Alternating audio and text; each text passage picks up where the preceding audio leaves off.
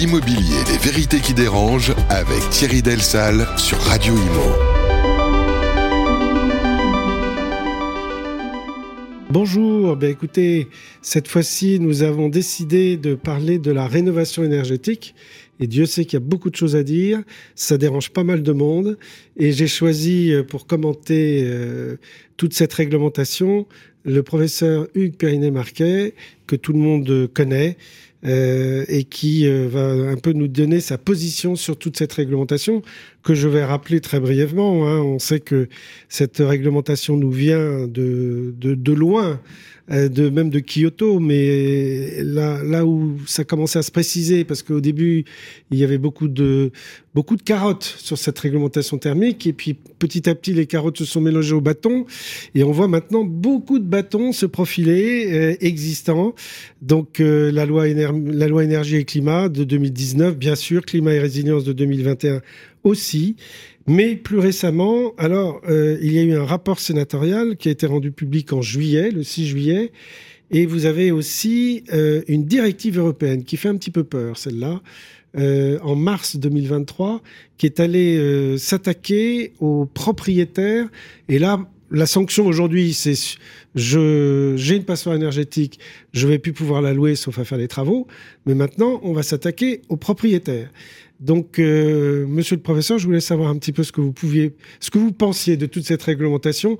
Est-ce que on va pas, c'est tout ça est vertueux, mais est-ce qu'on va pas un peu trop loin ou un peu trop vite, ou bah, comme souvent en France, euh, on se donne pas forcément tous les moyens?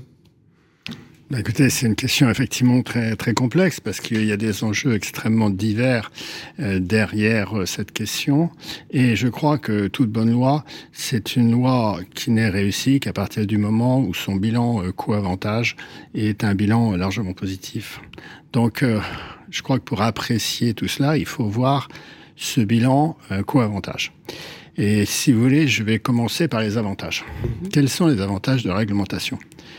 Premier avantage, c'est évidemment de nous placer dans une dynamique vertueuse, c'est-à-dire que on se positionne comme étant un pays qui va essayer de respecter au mieux euh, les engagements qu'il a pris, euh, notamment euh, à la COP 21 et on sait très bien qu'aujourd'hui, euh, c'est plutôt rare, cette vertu. Et donc, de ce point de vue-là, montrer à tout le monde que on respecte nos objectifs, c'est quelque chose d'important. Oui, mais je crois que l'Europe euh, n'est pas très, très, très contente de la France et considère qu'on n'est pas les bons élèves. Oui, mais enfin, par rapport à beaucoup d'autres pays, on est quand même de très bons élèves, parce que je rappelle quand même que euh, au sommet euh, du G20 qui vient de se terminer, les pays n'ont pris aucun engagement pour euh, arrêter l'usage d'énergie fossile. on sait très bien que l'énergie fossile est beaucoup plus néfaste au climat que, que l'immobilier. Donc je dirais que même si on peut toujours considérer qu'on devrait faire plus d'efforts, on est quand même plutôt au niveau mondial dans les bons élèves. Mais en imaginant même qu'on soit un très très bon élève, qu'on arrive à euh, éradiquer toutes nos passoires thermiques, qu'on arrive à ce que tous nos bâtiments demain soient A ou B dans les critères, eh bien, qu'est-ce que ça changerait au niveau mondial? Euh, La France, c'est 1% des émissions de gaz à effet de serre. L'immobilier en France, c'est 30% des émissions de gaz françaises. Donc l'immobilier au niveau mondial français, c'est 0,3%. Si on arrive donc à mettre l'immobilier complètement à l'équerre par rapport à la réglementation, on aura diminué de 0,3% les, euh, les effets de gaz, enfin le gaz à effet de serre au niveau mondial. Autrement dit, euh, c'est évidemment pas là-dessus qu'il faut compter pour que euh, le climat s'améliore. Et il faut bien faire attention à une chose, c'est que ici, on n'est pas du tout euh, dans un système où euh, le bénéfice est corrélé à une action nationale, puisque les problèmes climatiques sont évidemment des problèmes climatiques mondiaux et le dérèglement climatique est mondial. Donc si n'y a pas une réponse mondiale efficace, tous les efforts que nous on pourra faire bah, ils auront un impact assez faible. Mais on a tendance à faire marcher l'économie. Ouais. Certains. Alors c'est un autre avantage justement que je voulais signaler, c'est que effectivement l'aspect vertueux de la réglementation, c'est que ça crée de nouveaux métiers, les diagnostiqueurs, que ça va donner euh, beaucoup de travail à, à, tous les constructeurs, mais mais avec quand même une limite, c'est que si vous prenez euh, le chiffre d'affaires de la rénovation du bâtiment en, France, euh, de tête ça va être 50 milliards d'euros, mais je ne garantis pas. Euh, quelle est la possibilité pour l'industrie de la construction française, hein, pour les, constructeurs français, d'augmenter ce chiffre? Bah, Imaginons qu'il augmente de 20%, ça fait 10 milliards par an. Euh, 10 milliards par an, c'est rien par rapport aux besoins de rénovation, de travaux de rénovation.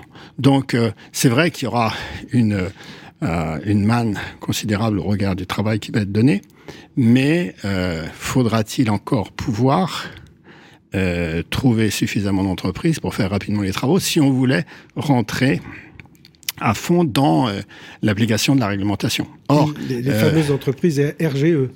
Exactement, qui qui sont pas toutes. Euh, là, là c'est quand même un petit scandale. exactement, on l'a vu.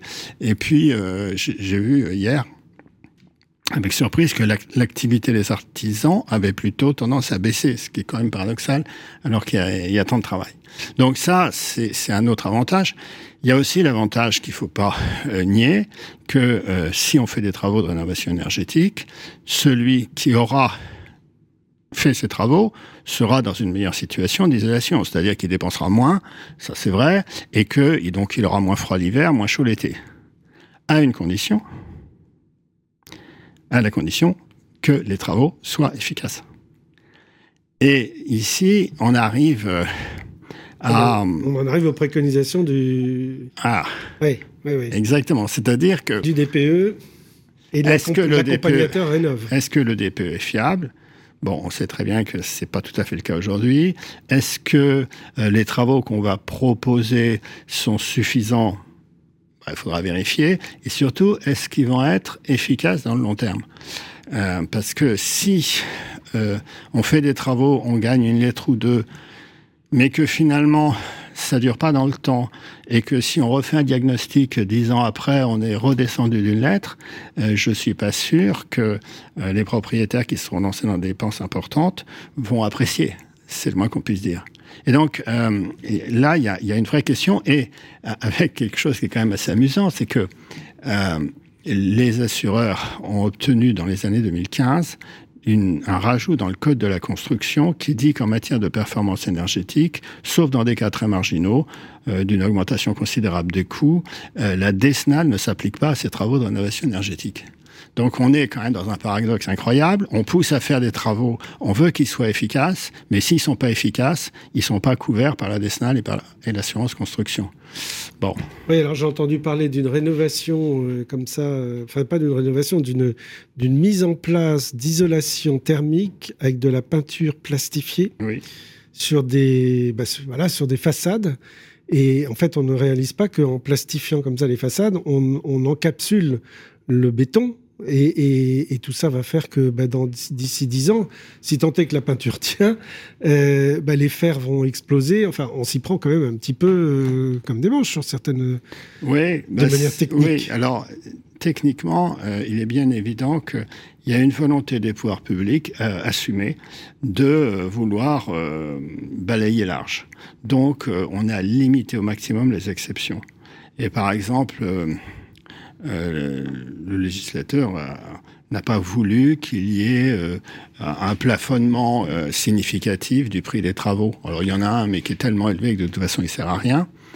Et puis euh, on n'a pas voulu exclure euh, trop de types euh, d'habitat. Donc mis à part les bâtiments historiques et ceux sur lesquels il y a un avis de l'ABF, encore, c'est pas ceux sur lesquels il y a un avis de l'ABF, c'est-à-dire que ceux-là, ils sont soumis à la rénovation énergétique, mais simplement, euh, l'ABF va donner son avis. Et à Paris, euh, il donne souvent, enfin, il donne dans un certain nombre de cas, un avis négatif aux travaux proposés. Oui. Mais ces travaux sont obligatoires, même si on est dans un périmètre ABF. Donc ça veut dire que... Euh, là. sur des bâtis anciens, des immeubles haussmanniens sur euh, des maisons euh, du XVIIIe siècle ou XIXe siècle, il y en a beaucoup en province, euh, bah, la rénovation énergétique, elle est quand même assez compliquée à faire parce que évidemment les immeubles n'ont pas été conçus comme ça, mais il faut quand même la faire, quel qu'en soit le coût. Et ça, c'est évidemment un petit peu problématique. Et vous pensez que l'accompagnateur rénov, c'est la solution euh, bah, ce, sera une aide. ce sera une aide, mais euh, est-ce que l'accompagnateur rénov va pouvoir accompagner suffisamment tous ceux qui devraient lui demander euh, l'aide? Et, et c'est ça qui, ça m'amène un peu aux inconvénients. Hein. Euh, c'est que déjà le, le, premier inconvénient, c'est qu'on est, confronté à un phénomène de masse à, à régler très rapidement. Autrement dit, pour prendre qu'un exemple, dans la région parisienne, 50% des immeubles euh, sont euh, EFG. Donc, ça veut dire que normalement, d'ici 2034, ils devraient tous être mis aux normes. La moitié des immeubles parisiens. Bon. Est-ce que on va trouver entrepreneurs, on l'a vu tout à l'heure, vous faire les travaux, est-ce qu'on va trouver suffisamment d'accompagnateurs rénov si tout le monde demandait un accompagnement sur tous ces travaux en, euh, bah, c'est 11 ans quand même? Oui, sachant que le parc lui-même, il tourne de 3% par an. Voilà. Euh, même si on oblige les propriétaires à le faire lors de la vente, parce que ouais. je crois que la directive européenne, c'est complètement fou. C'est que vous, vous, vendez, vous allez vendre euh, une passoire. Alors, je ne sais pas si le E est visé. En tout cas, c'est F et G, c'est visé. Pas pour l'instant, mais elle le sera demain. Ouais, faut, faut pas se et donc, vous vendez, vous êtes soit tenu de faire vos travaux euh, pour la vente, soit on va vous imposer une décote. Là, là, on est, euh, oui, dans le pur pays communiste. Quoi. Enfin, oui, bah, c'est-à-dire qu'en fait, euh, ce qui m'ennuie un peu ici, c'est qu'on va faire payer aux propriétaires européens l'inaction climatique euh, de, de, beaucoup de pays du monde. Euh, et je ne suis pas sûr que ce soit éthiquement juste. Voilà. Et que finalement, ça changera pas fondamentalement parce que l'immobilier européen, c'est 15%. Enfin, les pays européens, pardon, c'est 15%. Euh, c'est pas 15%, c'est 15% des, de la production effet de serre.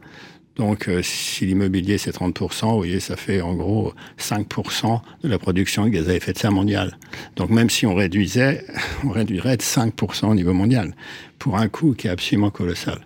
Et, et c'est là où euh, moi je suis quand même très inquiet de ce coût euh, parce que euh, les pouvoirs publics, euh, je crois, le savent, mais euh, évidemment communiquent pas trop là-dessus. On sait très bien que, on le voit d'ailleurs, hein, une, rénovation, c'est en moyenne 30 à 40 000 euros pour être énergiquement performant. C'est vraiment une moyenne, parce qu'il y en a qui ont coûté beaucoup plus cher, d'autres peut-être un peu moins. On a aujourd'hui donc à peu près 28 à 30 millions de logements qui sont ni A ni B. Or, l'objectif en 2050, c'est B. Hein. Donc pour l'instant, on parle des trois premières lettres, mais après, il faudra remonter l'échelle, surtout que la, directive communautaire est dans ce sens-là. Mais même en prenant, euh, donc là, si on veut remettre à, à, niveau nos 28 à 30 millions de logements et en mettant 30 000 euros par logement, c'est quand même une somme de 900 milliards d'euros qu'il faut trouver. Et si on prend juste euh, euh, donc EFG, on doit être à sachant que là, les rénovations sont souvent plus coûteuses, on doit être à 2 ou 300 milliards. C'est des sommes énormes. Euh, et, c'est des sommes qu'il faut bien voir corrélées au, au, budget du ministère du Logement. Parce que quand on parle des aides, c'est très bien, hein, bravo, euh, qu'il y en ait le maximum. Enfin, je crois que le budget du ministère du Logement, il est de 20 milliards. Et les aides qu'on nous promet, c'est 2 milliards, 3 milliards, 4 milliards 5 milliards par an. Bon, par rapport à des centaines de milliards, oui. c'est rien du tout. Donc ça veut dire en clair que, sauf à, à, ce que ça ne se fasse pas, c'est les propriétaires qui vont payer. Voilà. Et donc, euh, la, la, question, c'est... D'ailleurs, ça se corrèle assez bien à l'idée européenne, c'est de dire, de toute façon, aujourd'hui, nous avons décidé que tous les biens qui ne sont pas aux normes, euh, leur valeur doit baisser. Donc, soit elle va baisser parce que vous allez faire les travaux, enfin plus exactement. Oui, c'est ça. Euh, voilà. Donc, soit vous faites ça. les travaux et à ce moment-là, votre valeur baisse puisqu'il faudra aligner le prix des travaux, donc ce sera le prix du bien moins les travaux. Soit vous faites pas les travaux et ce sera le oh, prix du bien. On vous impose une décote. Voilà. Et donc, mais au nom de quoi Enfin, je veux dire, au nom de quoi est-ce qu'une catégorie de population, et en plus, ce qui est un peu gênant, c'est que c'est une catégorie de population à un moment donné du temps. C'est doublement limité, mm. quoi. C'est les propriétaires et ceux qui ont le malheur d'être propriétaires au moment où on met en place la réglementation. Et encore, on peut penser que l'État, qui est quand même propriétaire de nombreux bâtiments euh, vont se faire des gentilles exceptions. Probablement. Euh, les bailleurs sociaux qui commencent déjà à essayer d'envisager de, avec les pouvoirs publics euh, des moratoires ou autres. Donc c'est le privé qui va, qui va écoper. Voilà. Probablement. Et, c'est quand même un petit peu ici dérangeant de, voir ce coût, d'autant que on sait très bien aussi que beaucoup de propriétaires ne pourront pas payer. Il n'y a pas que des gros propriétaires. Enfin, l'idée euh, que les propriétaires sont douces riches est quand même assez fausse. Donc ceux qui pourront pas payer, bah, il faudra qu'ils vendent à perte, mais euh, à condition de trouver des acquéreurs.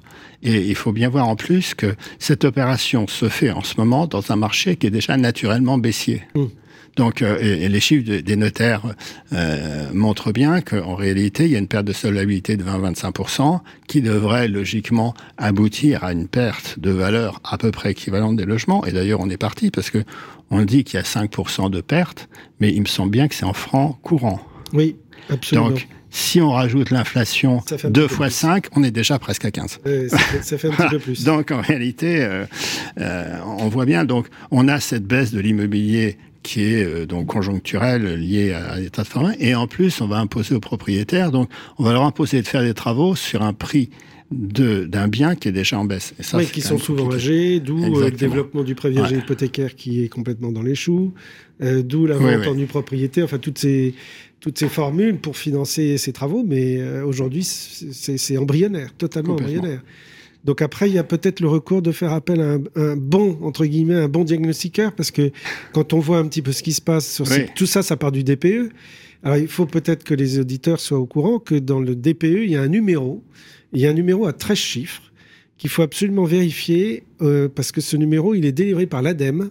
Et quand vous allez sur le site de l'ADEME, alors l'adresse, elle est très, elle est très, très courte, c'est observatoire dpe.adem. Et là, vous allez là, vous allez voir avec votre DPE le numéro, si c'est un faux numéro ou pas. Malheureusement, on, a constaté qu'il y avait une proportion assez importante de faux, de faux DPE avec des faux numéros. Voilà, ça c'est un peu un scandale.